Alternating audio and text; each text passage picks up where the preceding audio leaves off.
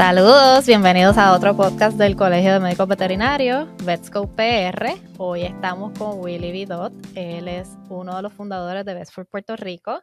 Willy, ¿nos puedes hablar un poquito de qué es Best for Puerto Rico? Saludos Sheila, gracias por la invitación. Eh, pues claro, eh, Veterinarios de Puerto Rico es una organización sin fines de lucro.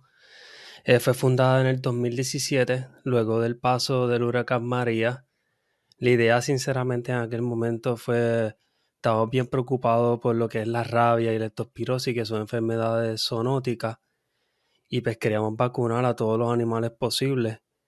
Eh, no, eso fue lo que hicimos durante los primeros meses luego del huracán.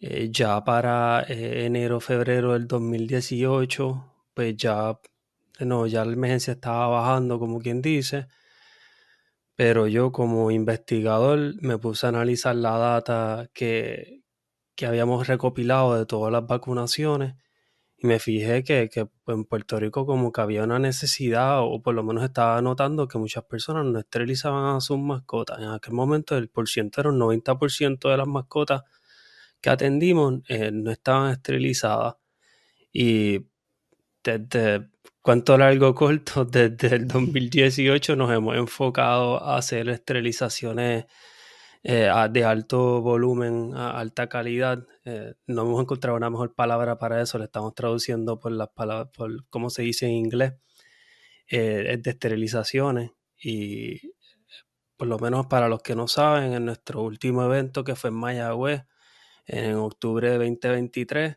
esterilizamos sobre mil mascotas eh, en un lapso de tres días.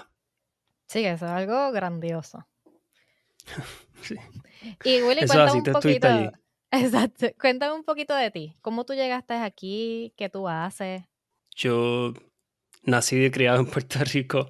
Eh, en Maya, me fui para Mayagüez para estudiar en el colegio. Ya yo desde chiquito quería ser veterinario, so me fui a, a Mayagüez con eso en mente. Eh, estando en Mayagüez, pues hice varias prácticas. Eh, en aquel momento, en el 2010, salió un documental que se llamaba 100.000, que hablaba de los 100.000 animales realengos. En aquel momento pero se enfocaron en los perros. Y eso fue bien chocante. Yo, yo queriendo ser veterinario y también había ido a Villa Michel, que es un albergue en Mayagüez. Y, y, se nota, en Puerto Rico, donde tú quieras que vayas, ve a los perros realengos. Y dije, contra, qué, qué cool, eso estaría, estaría bueno ser veterinario y ayudarle en esa causa. Lo estoy haciendo ahora, pero eso no ha sido la carrera, la, esa no fue la carrera que, que yo tenía en mente eh, cuando me, me, fui a estudiar veterinaria. So, nada, estudié en, en, Alabama, desgraciadamente en Puerto Rico no hay escuela de veterinaria, so, todos los que queremos estudiar veterinaria nos tenemos que ir para ir de una isla, para afuera, otro país, eh, estudié en, en Tuskegee University, de ahí hice un internado y me quería enfocar en lo que es investigación. El día de hoy mi trabajo primordial es, la, lo que es la investigación. Yo soy un especialista en, en el colegio del Laboratory Animal Medicine, tengo traducido en español, de animales de investigación. Eh, y hice una residencia para eso en la Universidad de Missouri que ahí fue que, con, que, que la, la, otra cofundadora de la organización, doctor, doctora Vientos Plots, eh, y yo decidimos crear Veterinario en Puerto Rico. Y nada, y he brincado de lado a. Mi esposa es veterinaria, eso también por, por, el entrenamiento de ella hemos tenido que ir a California y, nada, hemos viajado de ahí muchas veces y ahora finalmente estamos en, en Florida. Yo trabajo en la universidad del sur de Florida y mi esposa es dermatóloga veterinaria. Perfecto. Y si me puedes hablar un poquito de Best for Puerto Rico, ¿cuál es la visión y misión una vez ustedes hicieron esta corporación?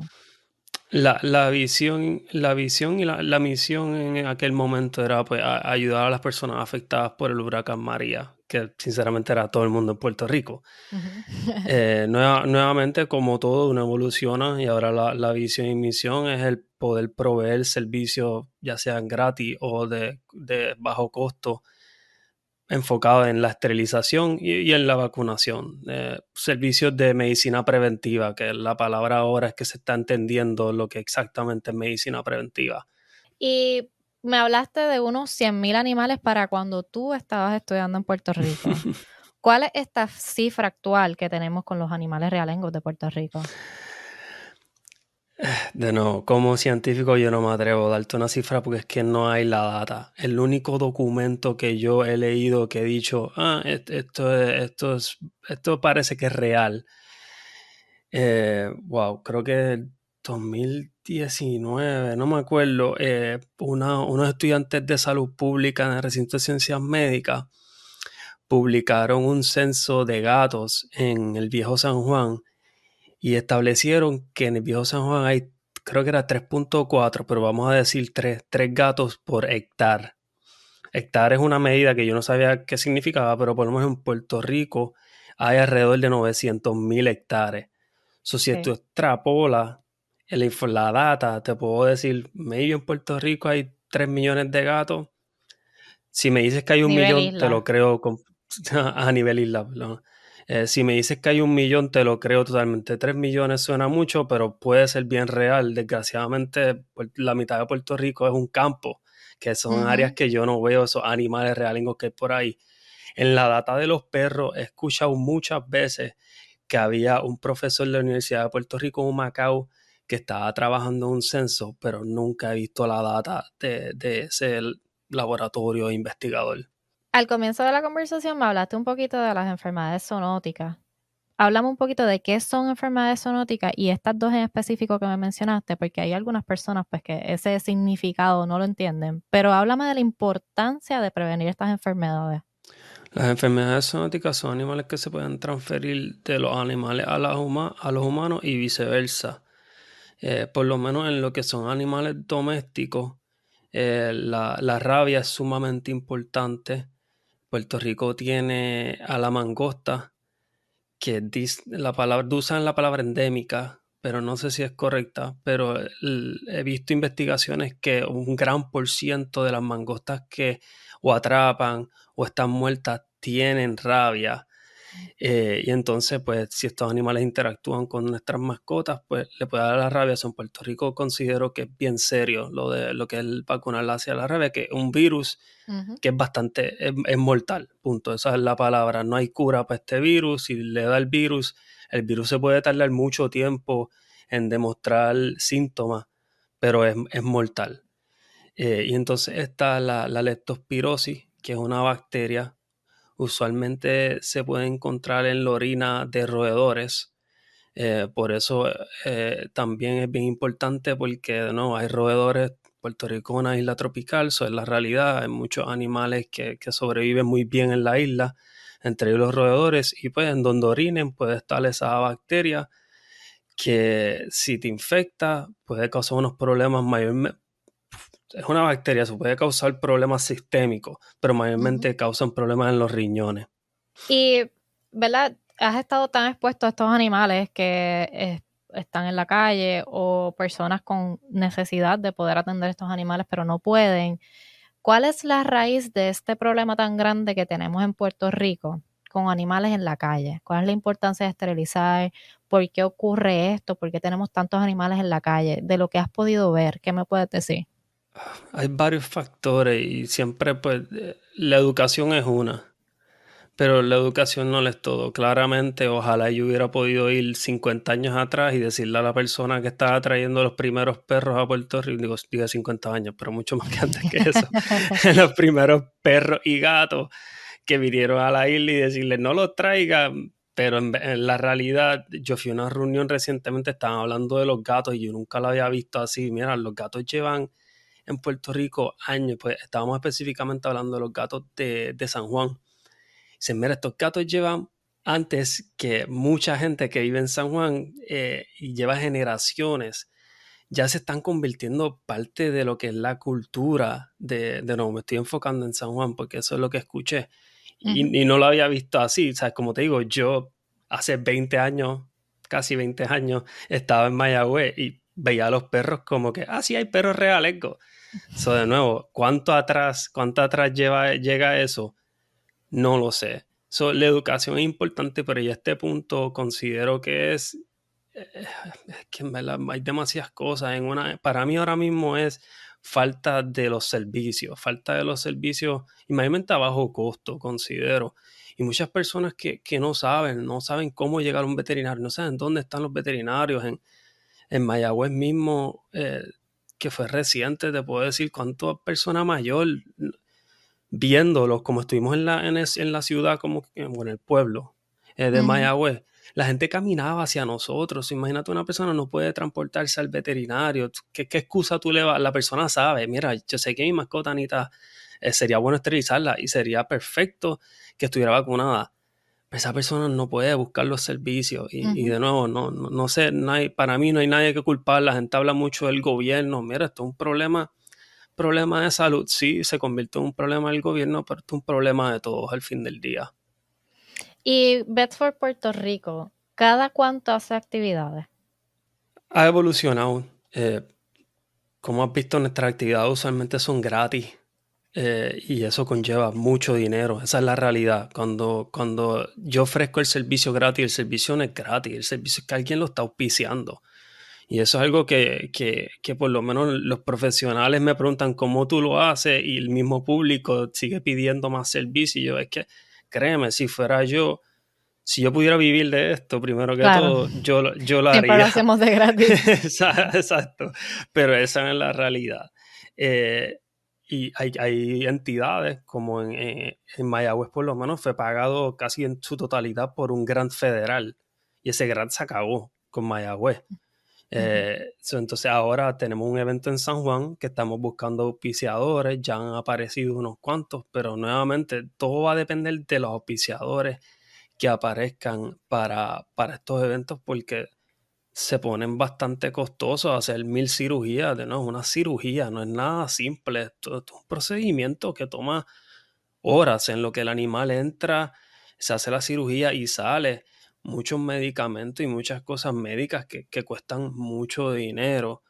Eh, nuestra organización como tal se ha comprometido eh, a, tratar de hacer eventos grandes cuatro veces al año, so, trimestral, no, quarterly, quarterly. Ajá. Con el primero del 2024 siendo el de febrero. Y cuando tú consigas a todas estas personas que están involucradas en las actividades, ¿cómo llegas a ellas? ¿Cómo ellas se te acercan? ¿Cómo una persona puede ser voluntariado contigo? ¿Cómo una persona puede estar haciendo, ¿verdad? Cualquiera de estas etapas, porque tienes la parte de registro, tienes la parte de examen físico, ya estamos pues en la parte de las anestesias, cirugías, recuperación, etcétera. ¿Cómo estas personas llegan a ti? Pues todo, como todo eh, ha evolucionado. Antes mayormente éramos los directores, lo que hacíamos todos de la organización, que son cuatro, cuatro cinco veterinarios y dos tecnólogos, son las personas que son directores de la, organización.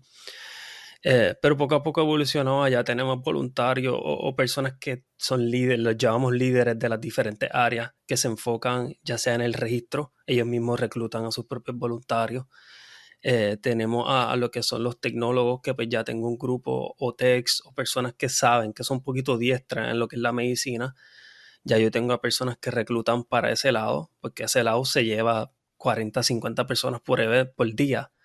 Es un grupo grande. Entonces yo me enfoco en lo que es los veterinarios, ya sean los veterinarios locales o los veterinarios de afuera que les conseguimos una licencia temporera y vienen a la isla a ayudarnos durante el evento, pero claramente esto es una colaboración bien grande. El último evento, el, el turismo, la compañía de turismo es la que nos ayuda con el local, trae carpa, silla, cosas que son bien esenciales para lo que es la, ayudar a las personas o, que las personas tengan donde sentarse, donde estar eh, cuando llueve, porque pues, claro, en Mayagüez siempre llueve.